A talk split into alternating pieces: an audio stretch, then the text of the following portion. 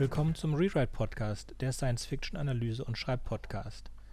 Das ist die erste Folge der zweiten Staffel, die erste Folge für das Jahr 2020. Hallo Jürgen. Hallo Sönke. Heute, oder besser gesagt, heute und in den nächsten zwei Folgen wollen wir mit Black Mirror fertig machen. Wir hatten jetzt ja, was mir ziemlich gut gefallen hat, uh, Love, Death and Robots, unsere Top 3. Und um ganz ehrlich zu sein, die Folgen, die übrig sind, die wir noch nicht besprochen haben von Black Mirror, die unter der Ägide von Netflix entstanden sind, auch wenn alle anderen die mögen, finde ich nicht so stark. Die werden äh, Staffel für Staffel immer schwächer. Ich bin sehr froh, dass die fünfte Staffel nur drei Folgen hatte. Ich gucke sie mir auch immerhin noch, äh, immer, immer noch gerne an, aber ich finde sie thematisch und äh, von, von dem dahinterliegenden äh, Skript nicht mehr so gut. Ich muss dir da recht geben, die letzte Staffel hat mir auch wirklich gar nicht gefallen. Die waren, also alle drei Episoden waren wirklich schwach, aber sprechen wir da noch drüber? Ich glaube ja, ne? Ähm, wir sprechen vielleicht über einzelne. Ja, aber wir sprechen heute über äh, die vierte Staffel, über ausgewählte Episoden aus der und äh, nö, in dem nö, Punkt. Wir wollen über unsere Top 3 reden. Und zwar. Ja, unsere. stimmt. Okay, gut. Dann muss ich da nochmal korrigierend äh, mich verbessern. Ähm, die Episode, die ich besprechen werde, die ist aus der vierten Staffel und die, muss ich gestehen, gefällt mir tatsächlich noch ziemlich gut, obwohl da technologisch nicht viel Neues kommt. Also obwohl mir da auch schon aufgefallen ist, okay, langsam, langsam wiederholen die sich. Ne? Also so was die Technikentwicklung betrifft und was das mit den Menschen macht, das ist halt irgendwie ja ausgelutscht, kommt es einem vor. Mhm. Und in der fünften Staffel hat es mich dann auch nur noch genervt, weil da gar nichts Neues mehr kam. Ja, für die Hörer wird es jetzt nicht so verständlich sein, weil die letzte Folge war White Christmas und die ist jetzt gerade zwei Wochen her, aber für uns ist das mehrere Monate her, dass wir sie aufgenommen haben. Wir haben ziemlich viel vorproduziert am Anfang. Dann haben wir uns sehr äh, über das Konzept nochmal Gedanken gemacht und jetzt nehmen wir mehr zeitnah auf, damit wir auch das Feedback, das spärliche Feedback direkt in die Folgen einbauen können. So, also das überwältigende Feedback heißt das, Sönke, nicht das spärliche. Was, was, hast du gesagt? Du hast spärliches Feedback gesagt. Du meinst das überwältigende Feedback, wo wir gar nicht nachkommen, das abzuarbeiten. Ah, okay. Der eine sagt so, der andere so. Ähm, so also, Propaganda musst du noch lernen, Sönke. Genau, Propaganda. also in dieser Folge soll es darum gehen. Oh Gott, ich muss hier wieder viele, viele Marken setzen, damit man das alles überspringen kann. Also unsere Top 3 die Folgen, die wir von den verbleibenden Folgen, also die Folgen, die wir schon besprochen haben, erzählen nicht.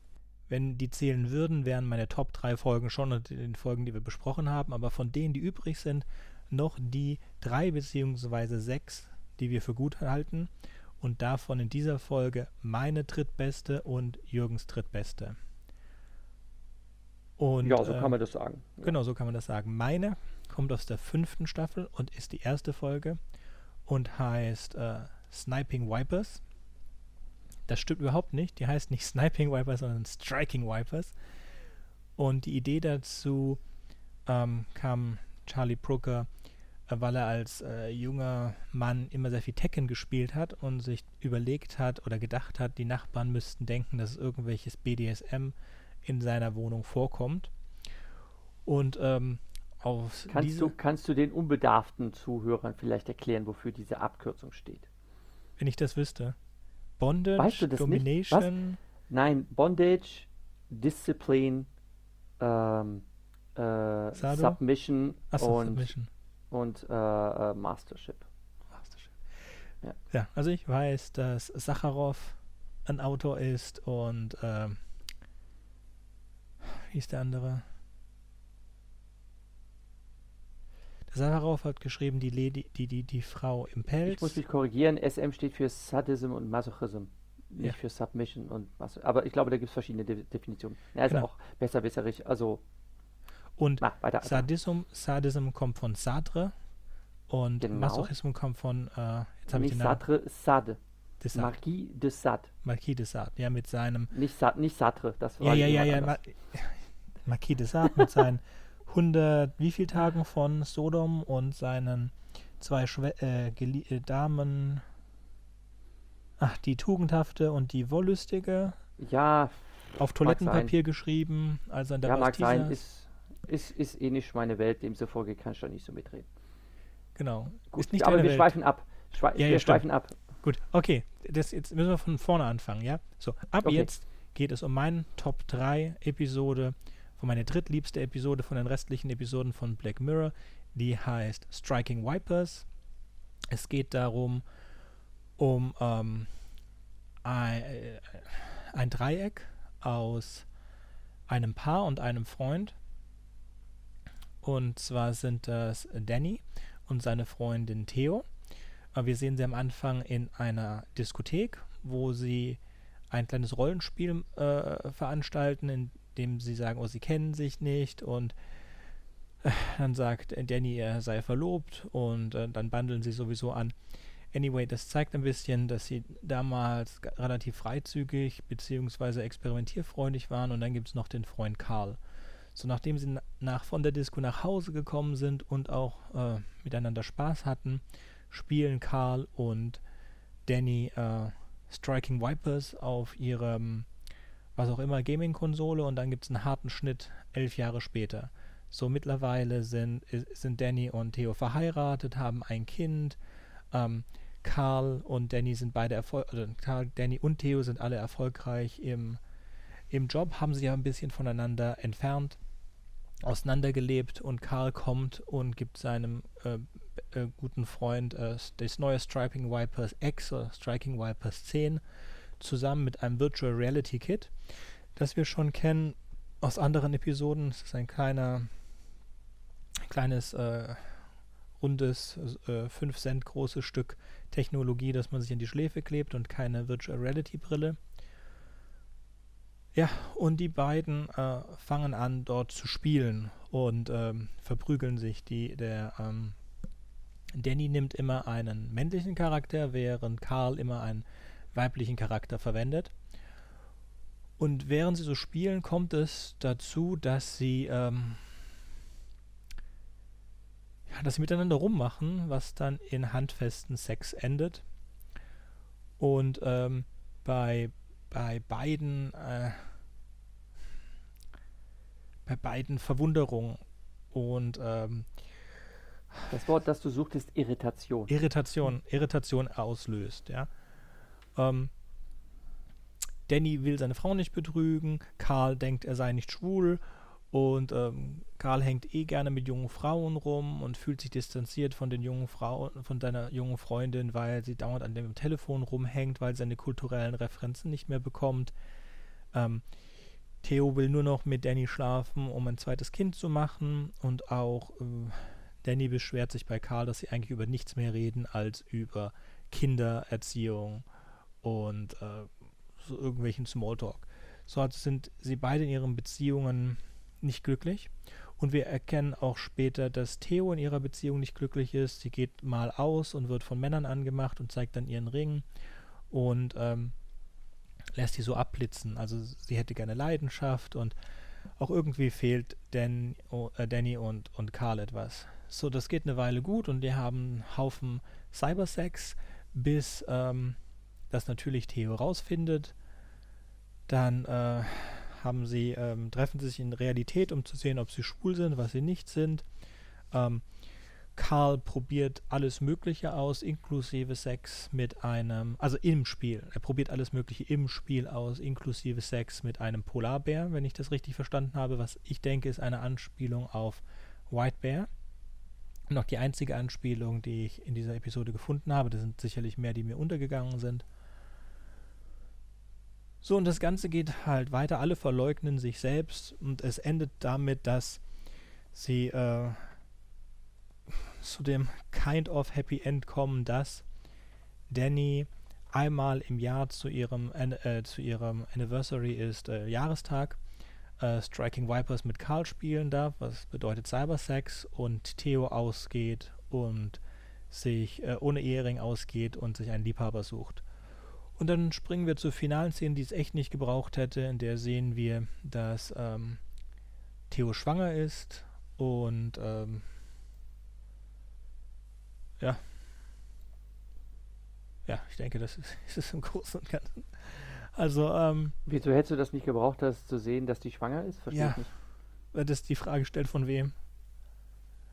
Aber, äh, Ach so. Also mir, mir, mir diese ganze, dieses ganze, ja, dass die beiden Cybersex haben einmal im Jahr, okay, aber dass die Frau deswegen dann fremd gehen darf. Also für mich ist das, das kommt jetzt zu, zu, zu, der, zu der Analyse. Also für mich ist dieses Cybersex haben würde für mich nicht unter Fremdgehen zählen, aber Fremdgehen würde für mich unter Fremdgehen zählen, auch wenn es erlaubt ist. Ich finde, das ist nicht on the same level. Aha. Ja, da kann man jetzt geteilter Meinung drüber sein. Genau. Da kann man geteilter Meinung drüber sein. Ich fand sie. Also, man hört, ich bin nicht besonders begeistert von der Episode. Ich bin allerdings nicht begeistert von irgendetwas nach White Christmas. Mich wundert, dass das überhaupt zu deinen Besten äh, zählt, denn ähm, für mich ist das wirklich so mit Abstand die schlechteste Black Mirror-Folge der gesamten Serie. Also selbst, selbst ähm, die Dingsbums and Ashley 2, mir fällt gerade der ganze Name dieser Episode Ja, die nicht ein, letzte, auch, die letzte Folge. Also wir, ja, wir können ähm, darüber. die, also die, die, die fand ich schon ziemlich doof, äh, aber, aber äh, Striking Viper schlägt alles. Ne? Die ist wirklich schlecht, denn die hat auch gar keine Handlung. Also die, die ganze Episode kannst du in fünf Minuten erzählen und das, ähm, boah, also wir haben schon ein bisschen länger jetzt gebraucht als fünf Minuten. Ja, du ja, recht, ja, aber es du- hat keine ah, Geschichte. Wobei also, dieses Ash, es ist Ashley Too dramaturgisch auch so, total, ja, ja? es ist to dramaturgisch auch total mies. Also da, da kann ich jetzt diese Episode wirklich verreißen. Die ist echt schlecht. Ne? Also, also sie heißt ähm, Rachel, Jack und Ashley 2 ja, okay. und die andere heißt Smithereens. mhm. Ich weiß jetzt gar nicht, ob die einer von uns auf die Liste hat. Die von den Schau also wir müssen sagen, die Schauwerte aller drei Episoden der fünften Staffel sind gut. Die Schauwerte von allem, was Netflix produziert, ist im Großen und Ganzen gut, weil die Geld hinschmeißen und dann kommt es halt drauf an, ob jemand weiß, ob er Mhm. mit Geld was anfangen kann und Charlie Brooker weiß, wie man mit Geld was anfangen kann.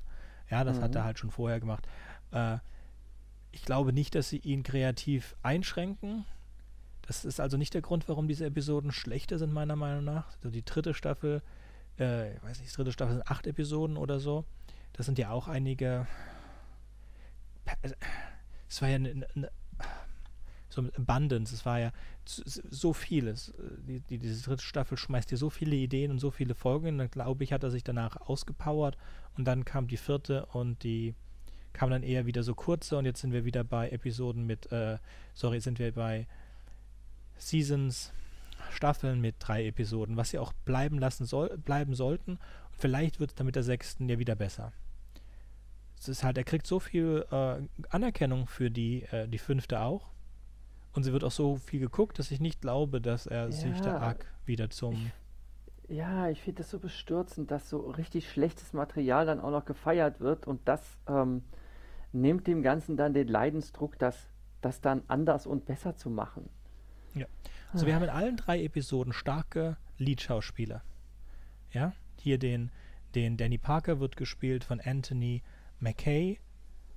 Und ähm, dann Smithereens, der Hauptdarsteller, ist äh, der Bösewicht von BBCs, ähm, der Moriarty von BBCs äh, Sherlock. Mhm. Und dann haben wir in äh, äh, Rachel, Jack und Ashley 2 haben wir die Pornodarstellerin von äh, Disney Channel. Ähm, wie heißt die? Miley Hm? Cyrus. die Pornodarstellerin vom Disney Channel. Ja, die war doch mal Diesen, beim äh, Disney Channel. Dieser Begriff, dieser Begriff ist mir nicht geläufig. Das ist aber, kein Begriff. ähm, das ist. Das kommt mir immer so vor, weil sie diesen, diesen harten äh, Schnitt von Disney auf was, was sie jetzt macht. Diese, diese Aktbilder, die null Sexappeal haben. ja, Und- aber also, aber Pornodarstellerin von Disney, also das finde ich, also diesen Vergleich habe ich noch nie gehört. Aber okay, nennen wir sie so. Ähm, Gut, äh, ich muss zu meiner zu- Schande, ich muss zu meiner Schande gestehen, ich kenne von der Episode 5 keinen dieser Lied, äh, also natürlich Miley Cyrus, aber ähm, die beachte ich auch einfach nicht, ja, ähm, weil die einfach so mich dermaßen gar nicht interessiert. Ähm, also einfach so geschmacklich und wa- was die so produziert. ja. Und auch die anderen Lieddarsteller äh, kenne ich leider nicht, weil die Serien, in denen sie brilliert haben sollen, nicht auf meinem Schirm sind. Ähm, Der Danny halt spielt in, in. Das ist ein Avenger. Das ist der Avenger mit den Flügeln. Der neue Captain America. Ja, stimmt, stimmt, stimmt, stimmt, stimmt. Jetzt, jetzt, ja, stimmt, genau. Okay, ja, ich gebe zu, da muss ich mich entschuldigen, genau. Den, den kannte ich, aber ähm, ich fand die Figuren einfach alle auch cheesy. Ich fand es dramaturgisch schlecht. Ne? Ähm, also ich bleibe dabei, dass es wirklich die schlechteste Episode der ganzen Serie ist. Ne? Deshalb wundert es mich, dass es unter die Top 3 des Rechts des Zusammengekehrten bei dir gekommen ist. Aber da, ich? das schlägt ja gleich ins andere, es schlägt ja, da schlägt das Pendel gleich in die andere Richtung um, weil, weil eine meiner verbleibenden Favoriten ja auch deine Hassepisode ist. Genau. Also warum? Weil ich diese Idee an sich gut finde, dass du so ein Kampfspiel hast, das so hyperrealistisch ist und dass die Leute dann da drin Sex haben, finde ich äh, einen guten Plot. Also finde ich, finde ich, finde gut Anreißer. Und was sie daraus gemacht haben, ist absolut unterste Schublade. Da hätte man so viel draus machen können. Und das müssen wir jetzt nicht besprechen, weil es jetzt wirklich nicht so gut ist. Okay, ich, aber, wenn, aber wenn wir doch mal, wenn wir doch mal dabei bleiben, weil das tatsächlich eine Brücke schlägt zu meiner Episode, ähm, die sich nämlich da auch drüber lustig macht. Äh, ähm, also, dass du ein Computerspiel hast, das hyperrealistisch ist und beim hyperrealistischen geht es um Kampfsport, um Fratzengeballer oder sonst was, dann kannst du eigentlich davon ausgehen, dass diese Figuren nicht auf Sexualität ausgelegt sind. Also das ist irgendwie, das ist irgendwie absurd, ne? ähm, dass das möglich sein soll, dass das quasi reinprogrammiert ist in die Avatare. Es sind ja trotzdem nur virtuelle Darstellungen der Spieler. Hm? Ich glaube, bei deiner Episode kommt sogar vor, dass sie das nicht machen können, weil sie so. Ja, eben, das meine ich, das meine ich ja, genau. Das, äh, das, das wollte ich nämlich ansprechen. Ne? Äh, aber das liegt am Programmierer. Okay. Ja, das ja. könnte ich aber sogar erklären, ja. Man könnte das. Ähm, kennst du den, den, den, den, den Schriftsteller von ähm, Wächter der Nacht? Diesen russischen, Sergei ja, Ja, ja, also der hat. Habe ihn, hab ihn nicht persönlich getroffen, aber, äh, Nein, aber seine ich Bücher. habe ich habe mich an Wächter der Nacht versucht. Ich habe die Verfilmung gesehen, die fand ich unterirdisch. Ich habe es äh, mit das dem Roman als Punkt. Hörbuch. Der Punkt war, ob du es kennst. Ja. Ganz ja. früh, äh, ein, seine, zwei seiner ersten Werke heißen irgendwas mit Spiegel, Spiegelwelt. Mhm. Da geht es darum, der, der Plotpoint ist darum, ähm, es ist in den 90ern, jemand hat Doom gespielt und bevor er Doom gestartet hat, hat er an ähm, hat er so ein, so ein Intro, also vor, früher kam vor Spielen, wenn du die Spielen gehackt hast, so ein ein, ein kleines Intro, was die Hack, das Hacker-Kollektiv äh, gezeigt Ja, ja. hat, so, ein- so ein Ja, ja, Grafikding. genau. So, und die haben so da so, das war genau dieselbe Geschichte und die hatten davor so ein Pseudo-Lichtergeballere. Das gab es damals wirklich öfter. Und ähm, danach hat er Doom gestartet und anstatt, dass äh, er Doom einfach spielen konnte, war er plötzlich im Spiel. Mhm. Okay. Und erst als er das Spiel fertig gespielt hat, äh, konnte er wieder raus. So, und die, äh, dieses, dieses, dieses Programm wird dann einfach verwendet und die Leute verwenden Ganzkörperanzüge, aber das, das erklärt einfach, wie sie diese Virtual Reality hinbekommen. Ähm, und zwar ist die Grafik relativ egal. Der, das Gehirn übernimmt das. Das ist wie mit Träumen. Durch dieses Psycho, du wirst hypnotisiert und dann übersetzt deine, dein Gehirn das Ganze in äh, Hyperrealität. Okay. Und das ist jetzt nicht so Ja, weit okay. weg. Äh, aber man hätte das so einbauen, sowas hätte man da einbauen können, damit wäre man schon außen rum gekommen, um diese, die mussten da, die haben da Genitalien reinprogrammiert. Mhm. Gut, okay, okay, da gebe ich dir recht. Stimmt. Ähm, nach dem Prinzip, die Gedanken sind frei und du kannst natürlich in einer virtuellen Welt, wenn es jetzt wirklich nur darum geht, dass das visualisiert wird, was du dir vorstellen kannst, dann ist natürlich auch alle, tatsächlich alles möglich. Okay, dann, dann kann ich mich damit anfreunden. Denn mich hat das bei dem Schauen der Episode einfach unglaublich geärgert, ne? ähm, weil alles, was man so als Gamer kennt, immer ja eine begrenzte, künstlich geschaffene Welt ist mit ihren Regeln und insbesondere mit ihren Grenzen. Und aus diesen Grenzen kannst du nicht ausbrechen. Und das wird ja bei USS Callister auch thematisiert. Und jetzt solltest du aber mal Zeit. sagen, damit ich einen Punkt setzen kann, welches, jetzt fangen wir an, über deine Drittlieblingsgeschichte zu reden und das wäre, USS Callister. Und ähm, das ist die erste Episode der vierten Staffel gewesen. Und die war tatsächlich sehr erfolgreich. Und äh, das hat auch damit zu tun, dass sie im Vergleich zu der sonstigen Anthologie so ein Ausreißer ist, weil sie nicht so düster ist. Sie hat zwar auch einen düsteren Kern, äh, sie hat aber eigentlich mehr ein Happy End als ein schlimmes Ende.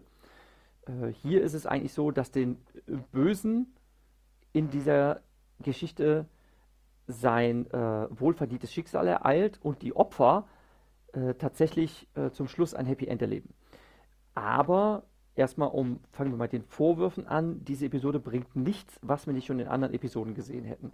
Zum Beispiel in der Weihnachtsfolge von Black Mirror wurde ja ausführlich äh, ähm, thematisiert schon, dass man von Menschen einen digitalen Klon erzeugt, diesen digitalen Klon, der so realistisch ist, dass er ein eigenes Bewusstsein hat und sich auch fühlt wie ein real existierender Mensch, ähm, in einen virtuellen Käfig einsperrt, also in eine künstliche Welt und ihn da unendlich lange leiden lassen kann.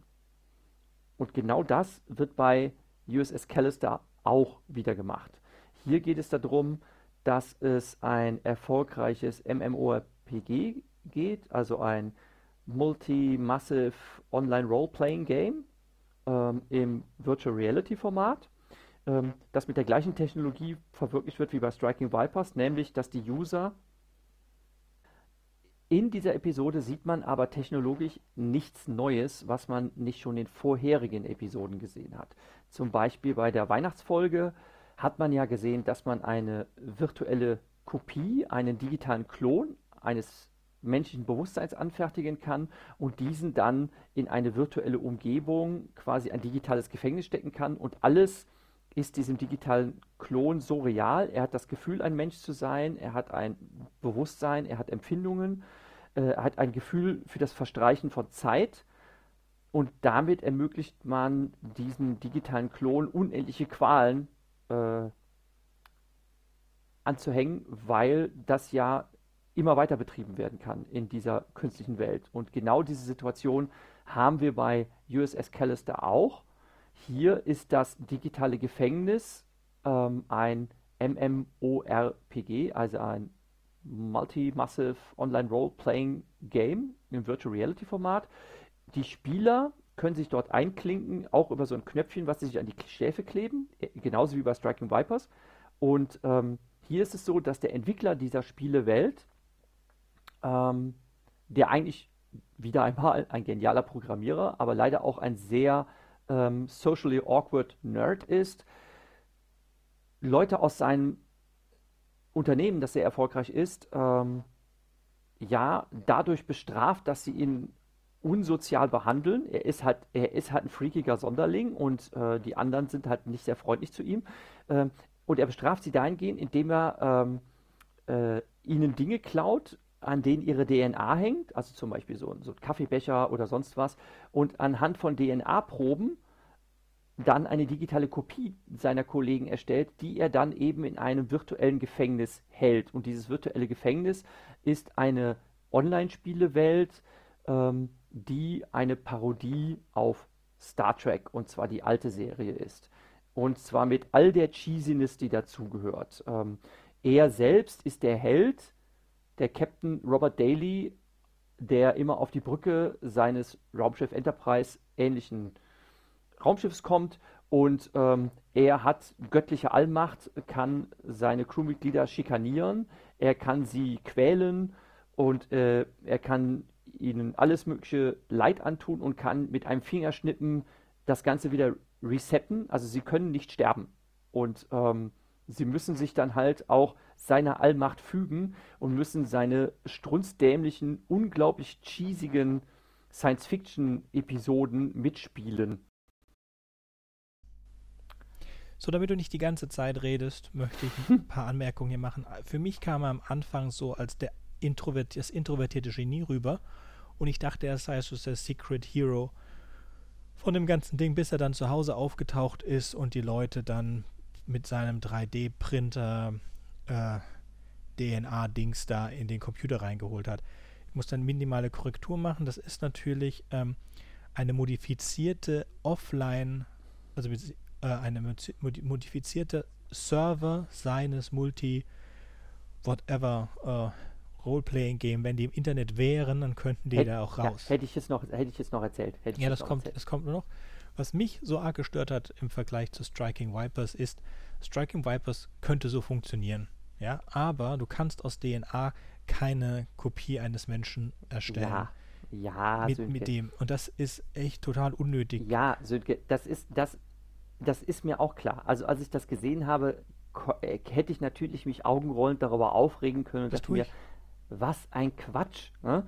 Das geht doch gar nicht. Aber seien wir doch mal ehrlich. Ne? Wir wissen alle, als aufgeklärte, wissenschaftlich gebildete Menschen, Zeitreisen sind nicht möglich. Aber es macht Spaß, Zeitreisengeschichten zu erzählen. Und sich jedes Mal darüber aufzuregen, oh, das geht ja eh nicht, ne? das verdirbt einem einfach den Spaß. Nein, Und das wenn wir jetzt Punkt. einfach- Das ist nicht der Punkt. Jürgen, das ist nicht der Punkt. Wir haben doch schon mit dem Cookies bei ähm, White Christmas und bei anderen Sachen haben wir Kopien, die gemacht wurden, die logisch gemacht wurden. Die haben zum Programmieren und den ganzen Kram dieses Ding an ihrer Schläfe. Warum lässt er da nicht ein Testprogramm oder irgendwas laufen, das eine Kopie von denen zieht? Warum über DNA? Warum? Du hast es schon besser gemacht in der Vergangenheit. Du hast es schon logisch geschrieben. Warum Ja, machst du diesen Quatsch mit der DNA? Willst Ja, du? Ja, weil, weil äh, es für einen ganz bestimmten Plotpoint entscheidend war. Und das würde ich ja dann auch noch erzählen. Okay, erzähl. Ähm, Für welchen Also warum das- Plotpoint war warum- das entscheidend? warum das, warum das so, warum das so gemacht ist. Also, ähm, um nochmal einzusetzen, also er fertigt diese digitalen Klone an, indem er DNA-Proben nimmt. Und jetzt kommt eine neue Kollegin dazu, äh, Nanette Cole, die zunächst einmal ein richtiger Fan von ihm ist. Also sie, äh, sie himmelt ihn regelrecht an, weil sie auch eine äh, sehr talentierte Pro äh, Programmiererin ist und ihn als ganz, ganz großes Vorbild äh, sieht. Ihn, den Erfinder äh, der Spielewelt Infinity. Und ähm, sie wird aber ganz schnell von dem Kollegium äh, in diesem Hipster, Coworking Space mäßig, ganz modern daherkommenden Arbeitsplatz, wo die da unterwegs ist mit einer tollen Cappuccino-Maschine und so weiter, ähm, wird sie von den anderen gewarnt, sich nicht zu sehr mit Daily abzugeben, weil der halt schräg ist. Und ähm, da sie ja neu ist in dem Laden, ähm, versucht sie natürlich dann auch Anschluss zu finden und folgt dann dem Rat der anderen Kolleginnen die, und Kollegen, die halt auch nicht so socially awkward sind und ähm, äh, distanziert sich dann schnell von de, äh, Robert Daly und der ähm, reagiert dann halt auch äh, mürrisch darauf ähm, und entschließt sich auch von ihr eine Kopie zu erstellen, damit er sie halt auch in seiner Spielewelt versklaven kann.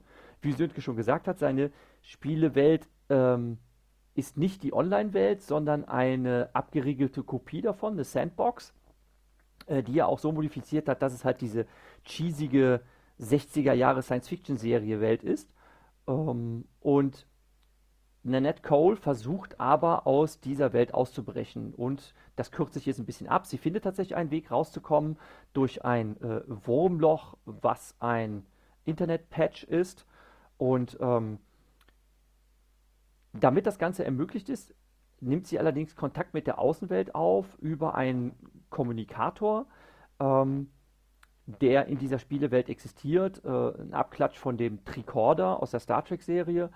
Und ähm, über, dieses, äh, über diesen Kommunikator ähm, nimmt sie Kontakt mit ihrem realen Ich auf äh, und erpresst ihr reales Ich mit äh, ähm, anstößigen Bildern aus der Cloud. Sie hat ja natürlich ihr eigenes Passwort von ihrer Cloud und ähm, sie nimmt halt, äh, nehmen dann halt mit verstellter Stimme, nimmt die äh, Crew Kontakt mit ihrem realen Ich auf und sagt, ähm, wir haben deine Cloud gehackt und wenn du nicht tust, was wir dir sagen, dann werden wir deine Bilder online stellen und an deine Eltern schicken und sonst was. Und sie so, nein, nein. Ähm, also sie folgt dem, ähm, lässt sich halt erpressen, ähm, sucht dann Robert Dalys Wohnung auf, um ähm, die ganzen Gegenstände aus seinem Kühlschrank zu entwenden, wo er die ganzen ähm, Proben aufbewahrt, ähm, wo halt äh, die äh, Genabdrücke drauf sind. Unter anderem ein Lolly des Sohnes des ähm, Geschäftsführers äh, des Ladens, der äh, auch in der Spielerwelt mit eingesperrt ist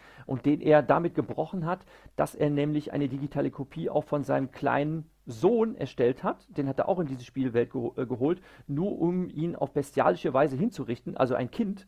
Und das könnte er immer und immer und immer wieder tun. Und ähm, ähm, und es geht halt darum, dass sie natürlich befreit werden wollen und das können sie nur dann machen, wenn es nicht mehr möglich sein wird, diese Kopie anzufertigen. Und deshalb muss der Lolly vernichtet werden, äh, wo die DNA-Spuren drauf sind von dem Jungen, Ähm, und deshalb wird die reale Ned Cole dazu gezwungen, äh, in die Wohnung einzubrechen und diese Gegenstände zu klauen. Und es kommt dann am Ende halt auch darauf, äh, läuft darauf, dass sie, dass sie flüchten können. Durch dieses Wurmloch kommen sie dann ins wirkliche Internet, in die wirkliche Spielewelt. Ähm, die Modifikationen verschwinden, das heißt, sie sind nicht mehr so, sehen nicht mehr so cheesy aus, sondern haben jetzt richtig coole, äh, hippe äh, Science-Fiction-Uniformen und ähm, das Ganze ist auch nicht mehr zensiert. Sie haben auf einmal wieder Genitalien. Ha, ha, ha, äh, und, ähm, und der böse, böse Robert Daly stirbt auch. Äh, sein, er wird äh, Opfer seines eigenen Gefängnisses. Ähm, er ist dann quasi eingesperrt, während dieses System durch den Patch runtergefahren wird. Und das äh, führt dann zu seinem mentalen Exitus. Das ist so ähnlich wie in der Matrix. Also, wenn du in der Matrix stirbst und dein Körper kann ohne Geist nicht leben, dann bist du halt tot. Gut. So kann man sich das vorstellen. So, das bedeutet, dass es in Infinity auch Genitalien gibt. Das heißt, praktisch ficken die alle in Infinity auch. Können sie wohl, können sie wohl. Wie gesagt, ja, wenn sie es können, ja, werden sie es tun. Ja, es, fü es, fügt halt erzählerisch nichts Neues hinzu, was, was technisch in anderen Episoden nicht schon gezeigt so, wurde. So, und jetzt darfst du mir mal erklären, was das als Plotpoint ist. Warum geht es nicht mit? Also erst einmal, als Entwickler habe ich von meinem Server vor jedem Upgrade und auch generell ein Backup. Ja, und dann habe ich auch ein Backup von den Figu Figuren da drin. Da brauche ich die Lollis nicht. Zweitens, wenn ich was digitalisiere, mache ich davon auch ein Backup, bevor ich das da reinlade. ja, so brauche ich auch nicht. Es gibt also keinen Grund, DNA, die kaputt gehen könnte, in einem Kühlschrank aufzubewahren auf irgend sowas. Dass es schöner aussieht. Ähm, man, man, man, könnte einfach sagen, dass sie da zum Testen mal so einen Helm aufnehmen müssen, um irgendeinen Performance-Test zu machen, einmalig, wenn man da ankommt, für irgendwas, irgendwas Spezielles und dann zieht daraus eine, eine, eine augenblickliche Kopie und die wird auf irgendwas gespeichert, einem Kristall oder auf den Ding. Es gibt ja auch diese Folge, äh, wo die Damen äh, ihr, ihr, ihr, ganzes Bewusstsein in dieses kleine Ding übertragen lassen, damit sie dafür immer in dieser, in dieser, in dieser Stadt leben können. Mhm. Ja, also so könnte man das auch machen. Dann hätten die halt, aus irgendwelchen Gründen würde er die nicht reinladen, sondern müsste die behalten und könnte die dann immer reinladen ähm, und hätte die dann und die würde sie klauen. Ja, würde auch keinen Unterschied machen. Würde halt ein bisschen hübscher aussehen ähm, als das. Also, wie gesagt, ich verstehe es nicht. Ich, ich finde keinen Grund, warum das mit DNA. Außer, dass es überhaupt null Sinn macht. Oder es ist irgendeine Anspielung, die ich nicht mitkriege. Was ich noch sagen wollte, ist, weil ich es eine interessante Anspielung an sich finde, sie denken ja daran, dass sie das töten würde, weil sie wollen eigentlich sterben. Genau. Genau. Und das finde ich nochmal eine Anspielung an, ich will schreien und habe keinen Mund von mhm. äh, Harlan Allison, den wir, glaube ich, auch das letzte Mal erwähnt haben. Ja, dieses Ich will schreien und habe keinen Mund, das wird aber auch real in einer Szene gezeigt. Ne? Also der erste Versuch, eine Nat Cole äh, zu brechen, also als sie sich dann in einem bescheuerten äh, sexistischen Kostümchen in so einem Mini-Rock-Uniform äh, auf dieser virtuellen Schiffsbühne wiederfindet und sagt hier, ich mache dieses bescheuerte Spiel nicht mit, ähm, hebt er seine Hand und sie lacht erst und denkt, was so im Sinne von, willst du mich jetzt force-choken oder was soll das werden? Und dann auf einmal, zack, ähm, hat sie kein Gesicht mehr. Also ihr gesamtes Gesicht ist verschwunden. Und dann bricht sie zusammen, äh, weil sie natürlich nicht atmen kann und er sagt dann auch, du kannst nicht sterben. Ich kann dich ewig so lassen, nach Luft ringen, aber du wirst nicht ersticken. Ähm, also überleg dir, ob du nicht lieber mitmachst. Ja, also noch Ohren. Ähm, das erinnert mich an Q. Also ich dachte, das sei ein Callback zu Q aus Next Generation. Weil der hatte ich, auch was gemacht, ähnlich. Ich, äh, äh, ich, fand, es, ich fand das eine, eine Anspielung äh, auf Matrix. Ähm, Matrix 1 gibt es quasi genau die gleiche Szene, äh, ja. wo Ende, äh, Neo Anderson äh, verhört wird von Agent Smith und ähm, er sagt, ja, wie wollen Sie denn reden, wenn Sie keinen Mund haben? Und auf einmal ähm, ja. ist, ist, sein Mund verschwunden. Hm? Also so. da, da, und äh, überhaupt, überhaupt ist die, ist die Serie, äh, also ist diese Episode vollgestopft mit, mit Anspielungen und Referenzen, mit den Kostümen, ähm, der, der Darsteller, der Hauptdarsteller, der den Captain Robert Daly spielt, äh, Jesse Plemons, den ich sowieso ganz super finde. Wir kennen ihn aus Breaking Bad, fünfte Staffel, da hat er den Todd gespielt. Ja. Ähm, die finde ich absolut super. Und das Lustige ist, der ist eigentlich ein Comedian. Und ich habe schon mehr, mehrfach gesehen, dass Leute ähm, die Comedy-Vergangenheit haben, ähm, Bösewichte unfassbar gut spielen können. Und ähm, der, der ist schon wirklich gruselig bösartig, finde ich, von seiner Ausstrahlung her. Ist auch für einen äh, Emmy Award nominiert worden für diese Rolle. Und ähm, äh, also der hat zum Beispiel Sprechtraining gemacht, äh, um äh, so zu reden wie William Shatner in dieser Episode. Und ähm, er trägt auch ein Toupet. Ne? Ähm, weil immer wenn er auf dem Raumschiff ist, äh, hat er so ein idealisiertes Selbst mit vollem Haar, obwohl er in der realen Welt eher schütteres Haar hat. Ne? Dann das Kostüm, was er trägt, äh, hat die gleichen Farben wie die Uniform, die Jean-Luc Picard häufig getragen hat. Ähm, dann ähm, eine Kollegin, die er da versklavt hat, ähm, sieht aus wie Uhura. Ne? Also auch Minirock-Uniform, Beehive-Frisur, auch das Augen-Make-up und so weiter. Ähm, unglaublich viele An Anspielungen. Ne? Es, ist ein, es ist eine wahre Pracht. Ne?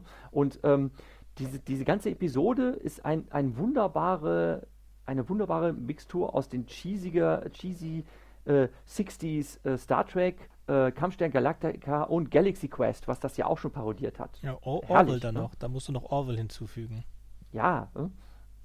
Und allein äh, äh, die, die, der Anfang der Episode ist auch im hässlichen 4 zu 3 mit schlechtem Bild, äh, mit schlechter Bildqualität gedreht, ähm, wo man so denkt, so, hä, was ist das denn? Äh, das ist so die erste Episode, äh, kommt auch wirklich so vor wie so eine ganz schlecht gemachte Star Trek-Episode mit, mit äh, haarsträubender Handlung, schlechter schauspielerischer Leistung und ganz flachen Dialogen.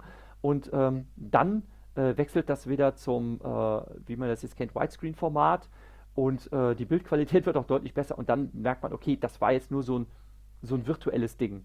Und du hast ja gesagt, am Anfang glaubt man noch, er ist eigentlich so jemand, der in seiner Fantasie so der einsame Held ist, weil er in dem wirklichen Leben nicht bestehen kann. Also anfangs, das, das finde ich auch narrativ von der Episode sehr gut gemacht. Anfangs hat man ja Mitgefühl für ihn, ne, wo man denkt, so, okay, er ist so der traurige, introvertierte Nerd, ne, bis man dann halt die Leute wiedererkennt an seinem Arbeitsplatz und dann wird es halt schon schräg, ne, dass er, dass man ja sofort sieht, okay, der hat, ähm, der hat real existierende Menschen als Figuren in seiner, in seiner, äh, in seiner virtuellen Welt. Äh, da gibt es übrigens auch eine Star Trek Next Generation Episode, die genau das thematisiert. Ähm, äh, der schüchterne Reginald äh, mit Dwight Schultz, der damals den Matt Murdock beim mhm. A-Team gespielt hat. Ähm, da, da geht es genau um dasselbe. Ne? Ähm, und das ist, äh, das wird dann natürlich erstmal ganz schnell verstörend und irritierend und dann wird es gruselig. Und ich finde die Dramaturgie super gemacht, die Episode. Und äh, wie gesagt, ich brauche mich über dieses äh, DNA-Ding nicht so aufzuregen, weil ich der Auffassung bin, ähm, das braucht man, damit man diese Geschichte so erzählen kann. Also da muss man jetzt nicht so nachtragend sein. Wie gesagt, ähm, Star, äh, alle Zeitreisegeschichten kannst du sowieso nicht erzählen. Ne? Oder ja, ähm, reden wir eine andere Warp-Antrieb, Warp-Antrieb-Geschichten kannst du nicht erzählen. Ne? Reden wir auch eine andere, so reden wir auch eine andere Episode drüber. Ja. So, ich würde sagen, wir machen jetzt hier Schluss.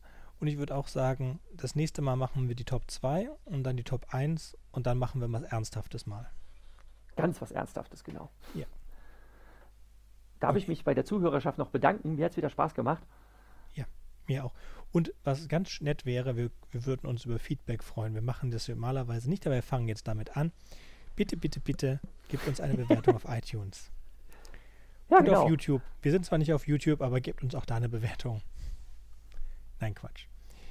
Also, bis zum nächsten Mal. Das nächste Mal mit unseren Top 2. Ähm, ja, bis dann. Ciao, ciao. Bis, bis dann. Tschüssi.